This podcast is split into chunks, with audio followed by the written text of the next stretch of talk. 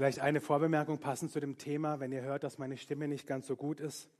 Ich habe nur einen Männerschnupfen. Ich habe mich äh, mehrmals negativ, äußerst negativ getestet. Und schwanger auch nicht. Also.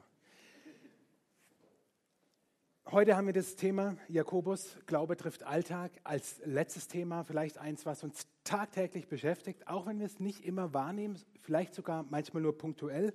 Krankheit, Gebet, Heilung. Und am Anfang stelle ich euch und auch dir zu Hause eine ganz prägnante Frage und ich bitte dich, sie mir mal zu beantworten, aber nicht mündlich, sondern hol mal dein Smartphone raus. Zu Hause auch Smartphone oder neuer Tab im Browser könnt ihr auch. Die Frage lautet ganz einfach, werden Christen immer von Krankheit geheilt? Werden Christen immer von Krankheit geheilt? Und dann geht ihr mal auf slido.com und gebt als Code 79793 ein. Werden Christen immer von Krankheit geheilt? Und könnt angeben, ja, nein, weiß nicht. Wir schauen uns nachher mal das Ergebnis an. Slido.com 79793 werden Christen immer von Krankheit geheilt. Ich habe manche Reaktionen hier schon gesehen und ich vermute auch, welche Reaktionen ihr zu Hause habt. Und umso mehr bitte ich euch, weil ich vermute, welche Vermutung ihr habt, dass ihr gut aufpasst. Denn wir steigen jetzt erstmal ein und lesen die Verse aus dem Jakobusbrief, aus dem letzten Kapitel, was er zum Thema Krankheit, Glaube, Heilung zu schreiben hat. Jakobus 5, 13 bis 18. Leidet jemand unter euch, der bete? Ist jemand guten Mutes, der singe Psalmen? Ist jemand unter euch krank, der rufe zu sich die Ältesten der Gemeinde, dass sie über ihn beten und ihn salben mit Öl in dem Namen des Herrn. Und das Gebet des Glaubens wird dem Kranken helfen und der Herr wird ihn aufrichten. Und wenn er Sünden getan hat, wird ihm vergeben werden. Bekennt also einander eure Sünden und betet füreinander, dass ihr gesund werdet. Das gerechte Gebet vermag viel, wenn es ernstlich ist. Elia war ein schwacher Mensch wie wir und er betete ein Gebet, dass es nicht regnen sollte und es regnete nicht auf Erden drei Jahre und sechs Monate. Und er betete abermals und der Himmel gab den Regen und die Erde brachte ihre Frucht. Bevor wir ganz in diesen Text einsteigen, will ich ein paar grundsätzliche Gedanken zum Thema Glaube und Krankheit euch weitergeben, weil ich der Überzeugung bin, dass es sehr wichtig ist, weil Krankheit uns täglich betrifft. Wenn ich euch jetzt so ein paar Minuten geben würde, mal in euch reinzuhören, in euren Körper, und manche bräuchten wahrscheinlich gar keine Minuten, sondern es wäre sofort klar. Ich glaube, wir würden alle feststellen, dass wir jetzt im Moment alle krank sind, dass etwas in unserem Körper nicht in Ordnung ist. Es muss ja nichts Schlimmes sein, können auch Kleinigkeiten sein. Aber wir würden feststellen, also wenn ich könnte, würde ich das gerne ändern. Wenn ich könnte, hätte ich hier gerne Heilung. Und wir sind tagtäglich mit diesem Thema entweder selber beschäftigt oder wenn wir von Freunden, Bekannten, Familienangehörigen wissen, dass sie krank sind. Und eine ganz entscheidende Bemerkung macht hier Jakobus. Er schreibt, wenn jemand leidet, soll er beten, wenn jemand guten Mutes ist, dann soll er Psalmen singen. Und ist jemand krank, dann rufe er die Ältesten. Darauf gehe ich gleich noch ein. Er bringt aber in dieser Aufzählung einfach ganz normal zum, zum Vorschein, Christen werden krank. Oh Wunder. Für Jakobus und nochmal als Erinnerung, der Jakobusbrief als ein wohl der älteste Stück im Schriftstück im Neuen Testament schreibt eine Gemeinde, die sich erst noch finden muss an Christen, die sich erst noch finden müssen, wie man Gemeinde lebt, wie man den Glauben lebt. Und er zählt einfach auf und sagt damit, ey, Christ sein und krank sein ist ganz normal. Es ist nichts Schlimmes, es gehört dazu. Alleine das ist für euch, für die meisten von euch wahrscheinlich schon in Ordnung und nichts Umwerfendes, aber es gibt, ich nenne es mal Theologien, die der Überzeugung sind, dass Christen nicht krank werden. Jakobus sagt was anderes. Ein paar, vier einfach grundlegende Gedanken zum Thema Glaube und Krankheit. Erstens, Krankheit ist die Folge des Sündenfalls. Gott hat diese Schöpfung wunderbar geschaffen und er hat Krankheit nicht gewollt. Krankheit ist also niemals der Wille Gottes. Krankheit ist bis heute niemals etwas, wo Gott sagt, hey, yes, schön, dass du krank bist. Nein, Krankheit gehörte nicht zum Plan Gottes, bevor der Sündenfall auftrat, also Adam und Eva von der Frucht gegessen haben und aus dem Paradies vertrieben worden sind. Zweiter Gedanke, Krankheit ist nicht Folge von Sünde. Jetzt schrecken schon die Ersten hoch, auch zu Hause. Ihr könnt euren Emotionen ja freien Lauf lassen daheim. Krankheit ist nicht Folge von Sünde. Denn es gibt ja auch diese Ansicht, diese Theologie, dass du krank bist, weil Sünde in deinem Leben ist. Ich komme da noch mal ein bisschen näher, gehe ich gleich noch näher drauf ein, warum ich glaube, dass die Aussage absolut falsch ist. Ich mache euch ein extremes Beispiel, an dem deutlich wird, dass Sünde durchaus, äh, dass Krankheit durchaus Folge von Sünde sein kann. Nehmen wir jemand, der alkoholsüchtig ist und jedes Mal, wenn er zu viel Alkohol trinkt, jähzornig und gewalttätig wird Menschen gegenüber. Und er verdrischt sie.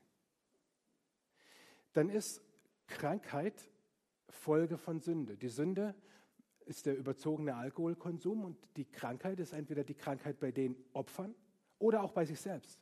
Ja, wir wissen ja, zu viel Alkoholkonsum schadet jeder Menge unserer äh, inneren Organe. Durchaus kann das der Fall sein. Aber diese Theologie, du bist krank, weil irgendwo in deinem Leben noch Sünde ist, die streicht mal bitte ganz schnell raus. Ich komme gleich dazu. Drittens, mein Glaube ist kein Gradmesser. Denn damit zusammenhängend mit diesem Gedanken, Krankheit ist immer Folge von Sünde, weil da in deinem Leben noch was ist, kommt es ganz schnell dazu, dass du selbst entscheidest, wie gesund du bist. Weil ich nicht genug bete, weil ich nicht genug glaube, weil ich nicht genug in der Bibel lese, bin ich krank.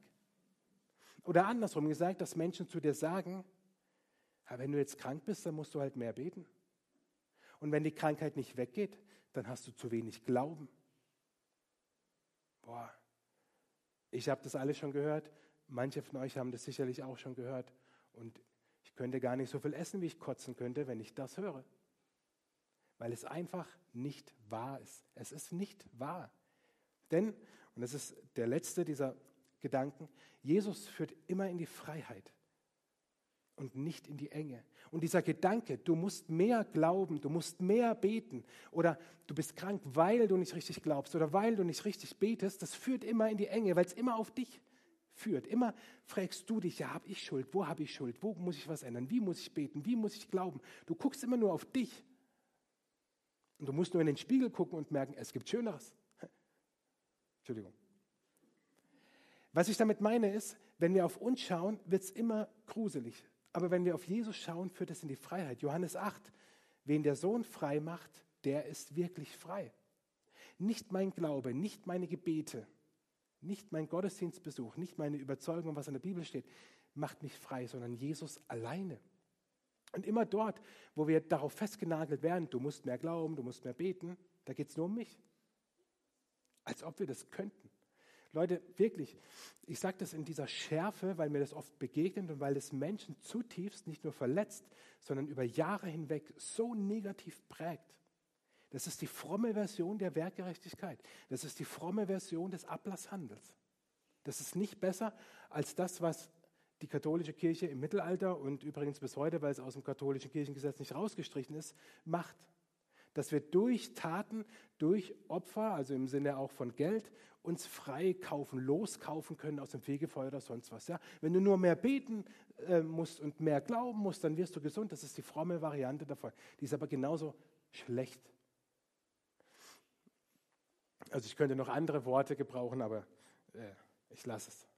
Also streich das bitte. Ich weiß, es geht nicht von jetzt auf nachher, weil es sitzt manchmal ganz, ganz tief in einem drin. Aber es ist einfach nicht wahr.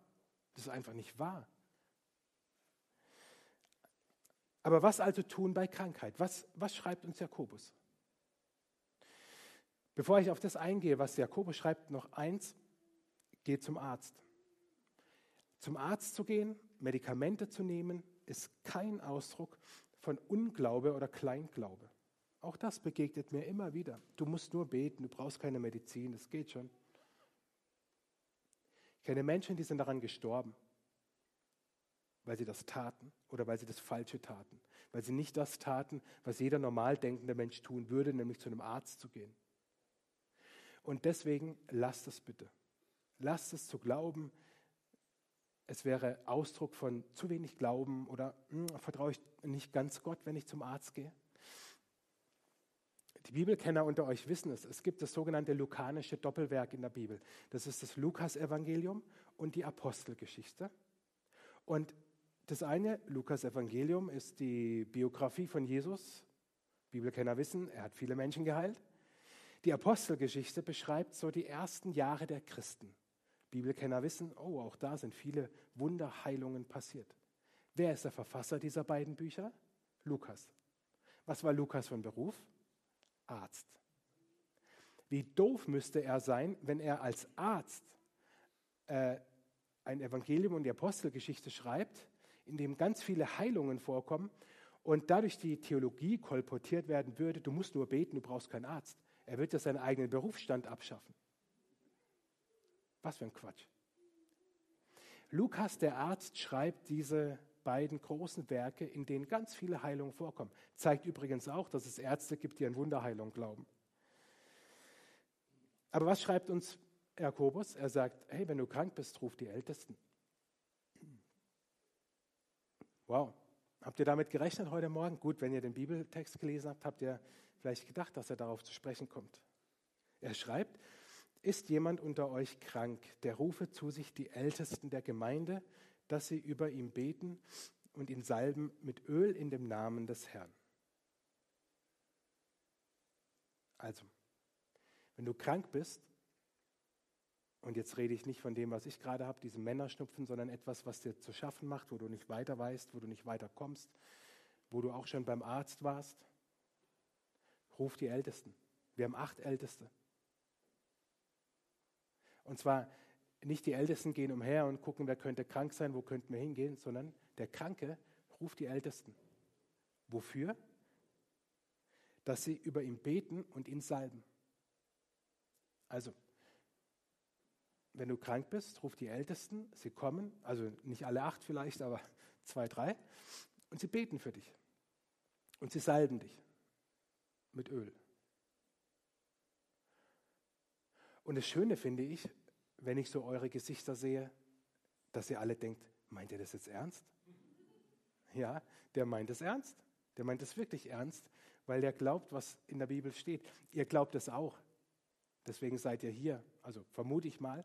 Aber oft vergessen wir so die ganz einfachen Dinge. Haben die Ältesten irgendeine Verantwortung oder der Kranke? Nein. Der Herr wird ihn, den Kranken, aufrichten, wie es da steht. Nicht die Ältesten. Die Ältesten beten, und da steht es, das Gebet des Glaubens wird, den, wird dem Kranken helfen und der Herr wird ihn aufrichten. Also, wenn du krank bist und nicht weiter weißt und sagst, es wäre jetzt echt mal dran, dass jemand für mich betet, dann ruf die Ältesten, dass sie für dich beten und dass sie dich salben mit Öl. Warum? Steht in der Bibel. Gibt es eine tiefere Bewandtnis dahinter? Wer weiß? Das Wort aufrichten, was hier steht, steht übrigens nicht heilen. Jakobus sagt nicht, ruf die Ältesten, die beten für dich und dann bist du geheilt. Auch hier sollten wir die Bibel genau lesen. Auch das ist so ein Grund, warum ich das nicht mag, wenn, wenn, wenn manche zwar die Bibel zitieren, aber sie also sehr übertrieben auslegen. Das heißt nicht, du musst die Ältesten rufen, dann wirst du geheilt. Das heißt, Ruf die Ältesten, sie beten für dich, sie salben dich, das wird dir helfen. Und dann wird der Herr, also Jesus, dich aufrichten. Und dieses Aufrichten übrigens heißt auch nicht heilen. Das griechische Wort, was hier steht, ist das zweithäufigst verwendete Wort für auferstehen. Und vielleicht könnte das ja schon ein Hinweis sein auf die Auferstehung eines Tages, dass der Herr dich auferstehen lassen wird. Wer weiß? Vielleicht sagt Jakobus gar nicht, es wird sofort besser. Natürlich kann es sofort besser werden. Aber vielleicht sagt er auch, es ist ein Hinweis auf die Auferstehung. Aber warum dieses Salben? Ich meine, beten, das können wir ja noch einigermaßen verstehen. Also, dass wir jemanden rufen, der für uns betet. Aber warum, warum salben? Nun, es hat zwei Aspekte. Den einen finden wir zum Beispiel beim barmherzigen Samariter. Und er, der barmherzige Samariter, ging zu ihm, dem Überfallenen, der verschlagen wurde, goss Öl und Wein auf seine Wunden und verband sie ihm, hob ihn auf sein Tier und brachte ihn in eine Herberge und pflegte ihn. Fred, kannst du mal kurz das Mikro?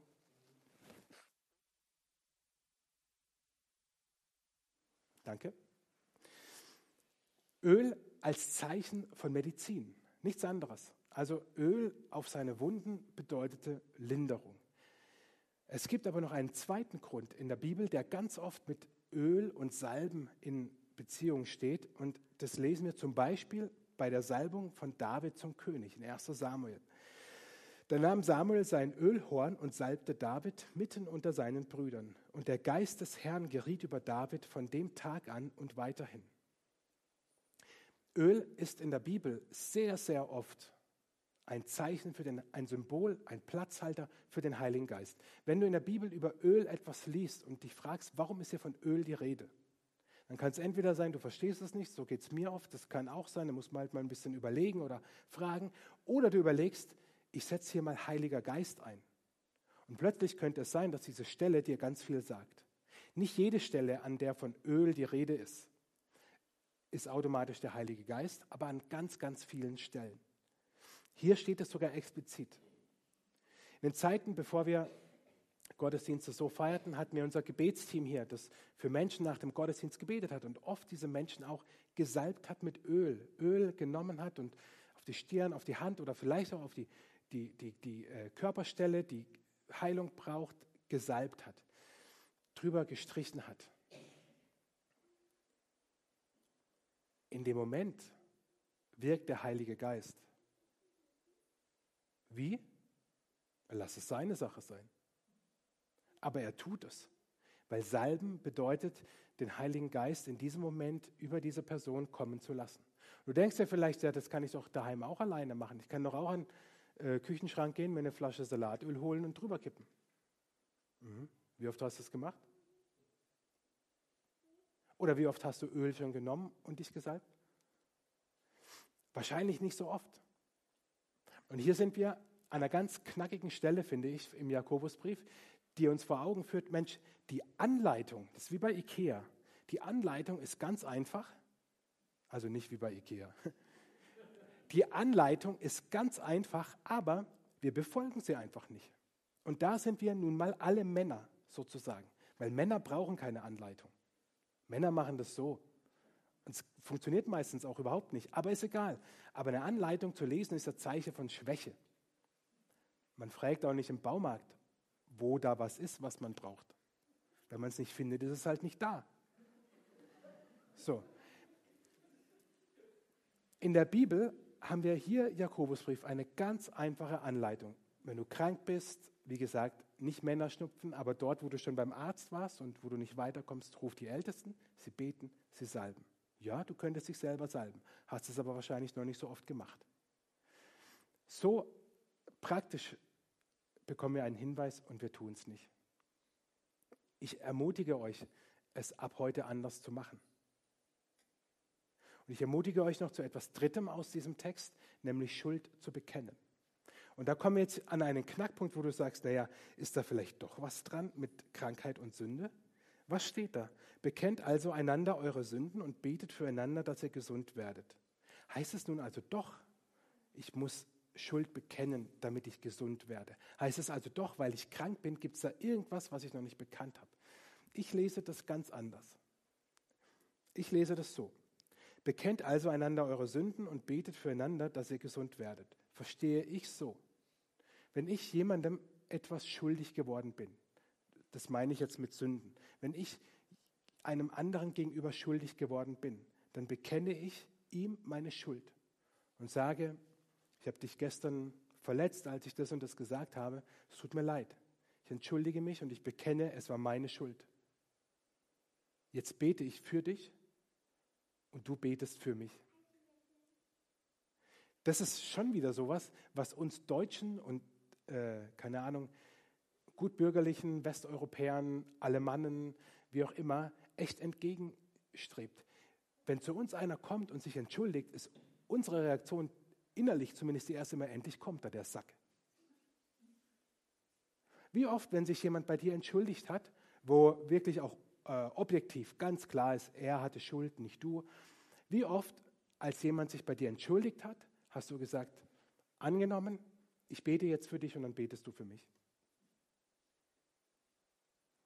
Alter Verwalter, ich glaube, ich habe es noch nie gemacht, muss ich euch ehrlich gestehen. Es könnte sein, ich habe schon gemacht, äh, habe es aber wieder verdrängt. Das kann gut sein. Aber es ist nicht mein Verhalten, wenn jemand schuldig ist. Ich bin eher so der Typ, ja, ist okay, passt, so. Gut, manchmal auch der Typ, endlich kommt da der Sack. Also, so, aber das, was, was Jakobus hier schreibt, finde ich schon herausfordernd. Jemand bekennt seine Schuld und dann betet man füreinander. Hier steht nicht, bekennt also eure Schuld vor der Gemeinde und dann beten die Ältesten für dich und der Pfarrer auch noch. Oder bekennt das, was du einem getan hast, fünf anderen und dann beten drei für dich. Dieses komische, ähm, oh, wir müssen unsere Schuld bekennen und alle kriegen es mit und dann machen wir so Seelenstriptease. Darum geht es überhaupt nicht.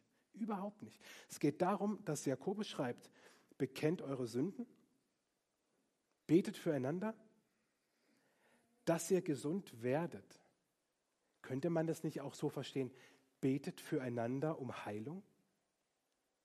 Also, das steht ja nicht, und dann werdet ihr gesund. Also betet, also bekennt und betet und dann werdet ihr gesund, sondern bekennt und betet, dass ihr gesund werdet. Könnte in dem Moment vielleicht sogar gemeint sein, dass es um diese zwischenmenschliche Beziehung geht, wo man Schuld auf sich hat. Also versteht ihr, was passiert, wenn man Verse aus dem Kontext reißt? Natürlich kann es auch um Heilung im körperlichen Sinne gehen, logisch. Und ich glaube sogar, aber damit lehne ich mich weit raus und das ist meine Interpretation, damit könnt ihr mitnehmen oder wegwerfen, dass Gott sagt, hey, die bekennen ihre Schuld, die beten füreinander, sie beten, dass, es, dass, dass Heilung kommt. Ich belohne sie, ich schenke ihnen Heilung. Aber ich, Gott, tue das nach meinem freien Willen. Und niemand kann das durch irgendetwas mehr oder weniger hervorrufen. Aber auf keinen Fall steht an dieser Stelle, du bist krank oder noch nicht geheilt, weil ihr eure Sünden nicht bekannt habt. Das steht dort nicht. Wir sollten in der Bibel lesen, was dort steht und nicht hineinlesen, was dort nicht steht. Am Anfang habe ich euch diese Frage gestellt. Werden Christen immer von Krankheit geheilt? Benny, zeige uns doch mal, was das Ergebnis der Umfrage gebracht hat.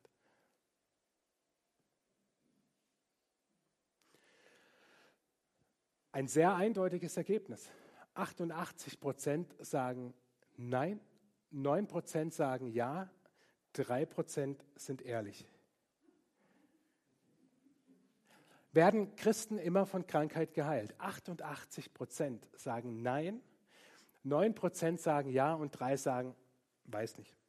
Jetzt wollt ihr sicher die Auflösung haben von dieser Frage und die seht ihr gleich.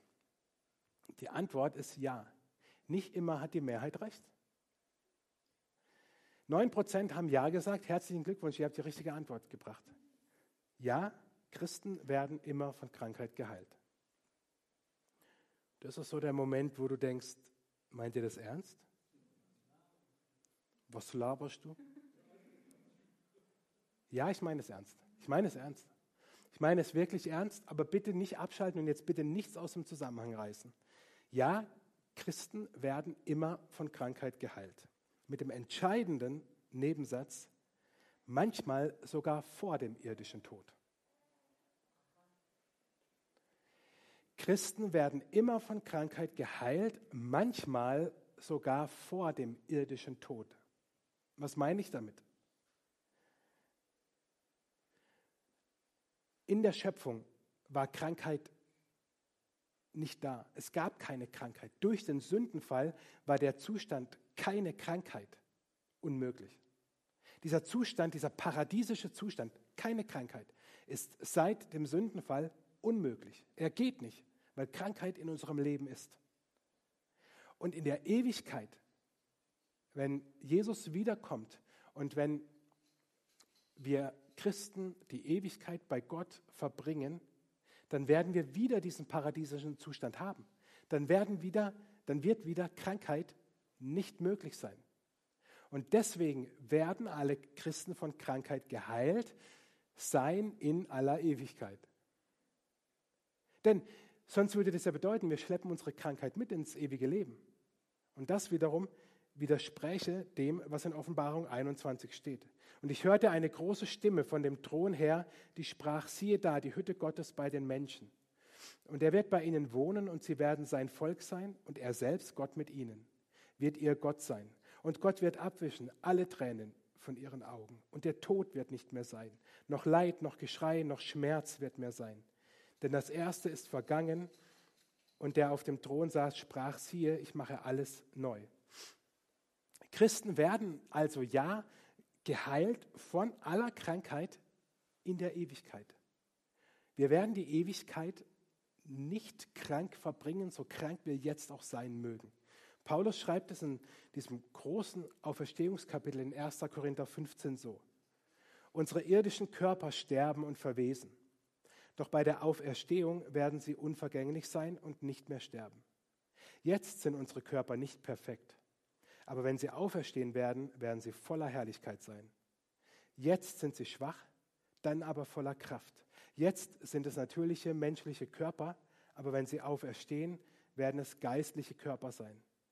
Denn so wie es irdische Körper gibt, so gibt es auch geistliche.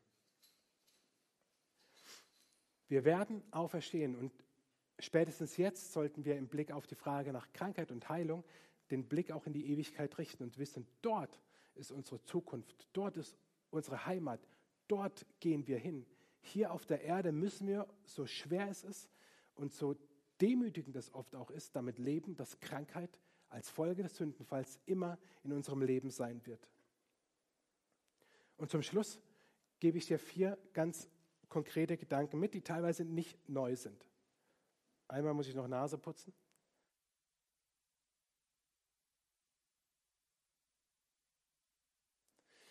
Nochmal die Erinnerung, wenn du krank bist, geh zum Arzt.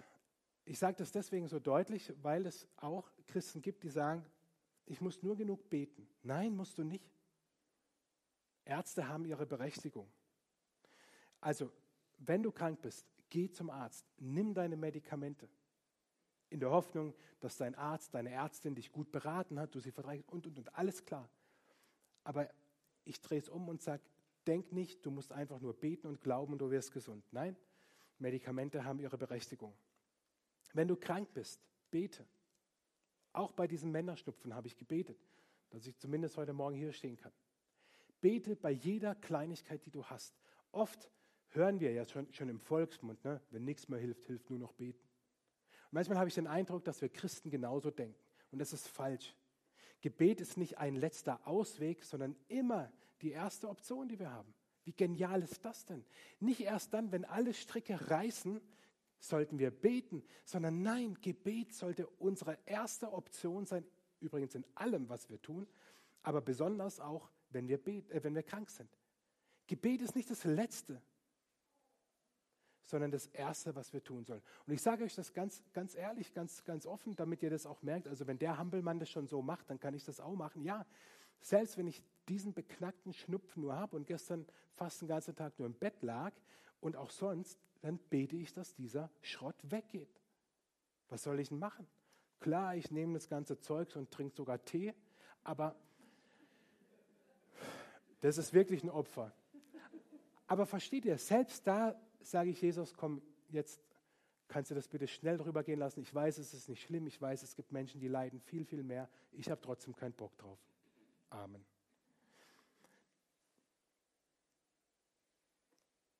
Und wir sollten uns an eines, an eines denken, krank zu sein ist normal. So böse das klingt, aber ich habe euch vorhin gebeten, oder wenn ihr den Moment hättet, mal in euch reinzuhören, wir würden alle an uns etwas feststellen, wo wir sagen, das ist nicht in Ordnung, das ist nicht gut, da bin ich krank oder der Körper ist nicht so, wie er sein sollte. Das ist unser Normalzustand. Als Jesus auf der Erde war und Menschen heilte, sind Menschen krank geblieben und es sind Menschen gestorben. Eine Wunderheilung war immer die Ausnahme und das ist sie bis heute.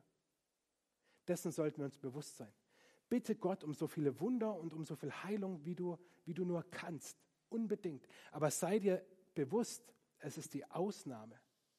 Ich ertappe mich oft dabei, wenn Menschen krank sind, auch schwer krank sind, dass ich bete und dass ich dann so innerlich die Erwartung habe und denke, oh, jetzt habe ich ja gebetet und jetzt kann Jesus ja heilen. Ja, kann er auch. Aber ich sollte mich damit zufrieden geben, dass es die absolute Ausnahme ist. Trotzdem sollen wir es tun und glauben. Und was ist, wenn ich bete und es tritt keine Heilung ein? Sind wir mal ehrlich, würde ich jetzt eine Umfrage machen?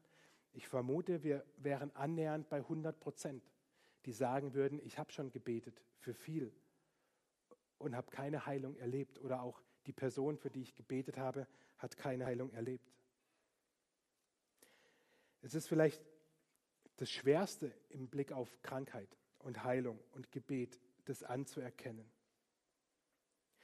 Paulus, von ihm wissen wir selber, dass er eine schwere Krankheit hatte. Man vermutet Depression, sicher ist man sich nicht. Im zweiten Korintherbrief schreibt er davon, dass er dreimal Gott gebeten hat, diese Krankheit von ihm zu nehmen, also ihn zu heilen. Und Gott hat es nicht getan. Und dann schreibt er, jedes Mal sagte er, also Gott, meine Gnade ist alles, was du brauchst. Meine Kraft zeigt sich in deiner Schwäche. Und nun bin ich zufrieden mit meiner Schwäche, damit die Kraft von Christus durch mich wirken kann. Oder die die Luther-Übersetzung gewohnt sind, lass dir in meiner Gnade genügen, denn meine Kraft ist in den Schwachen mächtig. Und wir tun diesem Vers Unrecht, wenn wir immer nur die erste Hälfte zitieren. Denn entscheidend ist doch die zweite. Paulus sagt, herausfordernd. Und nun bin ich zufrieden mit meiner Schwäche, damit die Kraft von Christus durch mich wirken kann. Stellt euch das mal vor. Und wir wissen, es war kein Männerschnupfen, von dem Paulus da schreibt. Es war ein richtiges Leiden. Und er schreibt, jetzt bin ich zufrieden mit meiner Schwäche. Weil nur dann kann die Kraft von Jesus in mir wirksam und groß und mächtig sein. Was, wenn wir erkennen würden, dass die Gnade Gottes oft in den Momenten am stärksten ist, wo wir selber am verzweifelsten sind? Was, wenn wir gerade dort, wo Gebete unerhört sind und unerhört bleiben, erleben, wie gut Gott ist? Was wäre, wenn nicht dann, wenn alle unsere Wünsche in Erfüllung gehen, wir aber erleben, dass Gottes Verheißung in Erfüllung geht, dass er in uns kraftvoll lebt und wirkt. In einer Phase vor einigen Jahren, als in unserem Familienkreis es im Prinzip zwei sehr, sehr schwere Krankheiten gab, habe ich ein Lied kennengelernt, das genau das beschreibt. Es war die Zeit, als die Demenz bei meinem Vater sehr, also rapide, schnell voranschritt und ich das zuerst mal so richtig krass realisiert habe, was das bedeutet. Und es war die Zeit, in der in unserer Verwandtschaft ein Kind geboren wurde, das ein auf der ganzen Welt, ich weiß nicht, ich glaube, hundertmal vorkommenden Gendefekt hat. Und ähm, wir würden heute sagen, schwerst behindert ist und tagtäglich Pflegepersonal auch braucht. Kommende Woche wird sie sieben und ist ein quietschfidel vergnügtes Kind. Sie kennt ihre Welt nicht anders.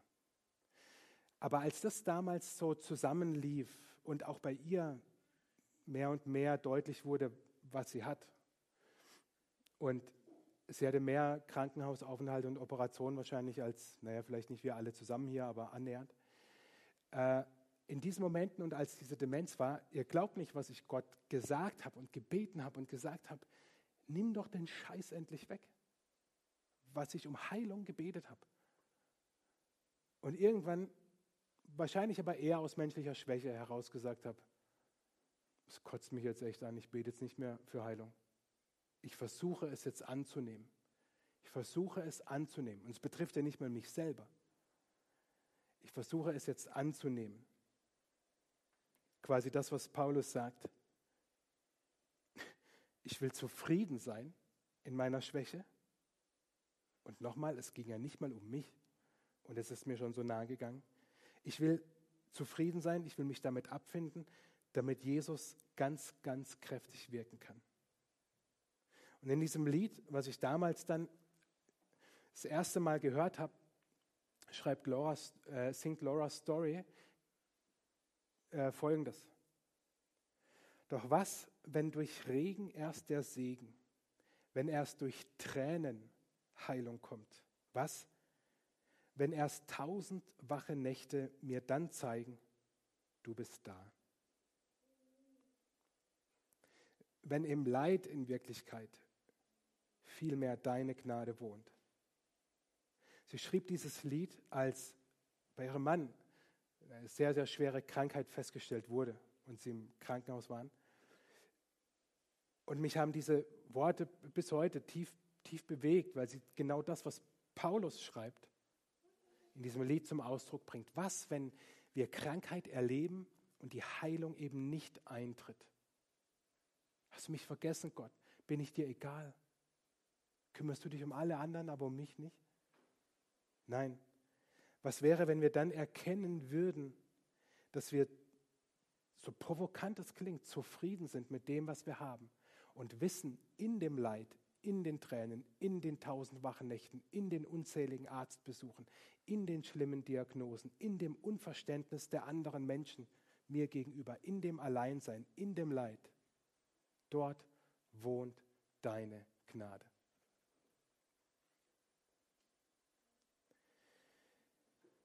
Jesus, wir verstehen vieles nicht, wenn es um Krankheit und Gesundheit geht. Wir wollen nicht aufhören, um Heilung zu beten und Wunder zu hoffen. Wir wollen nicht aufhören, zufrieden sein, zu sein mit dem, was du schenkst und deine Gnade auch in den unerhörten Gebeten und Momenten zu erleben. Jesus, wir danken dir, dass du in Krankheit, in Heilung, in Gesundheit bei uns bist.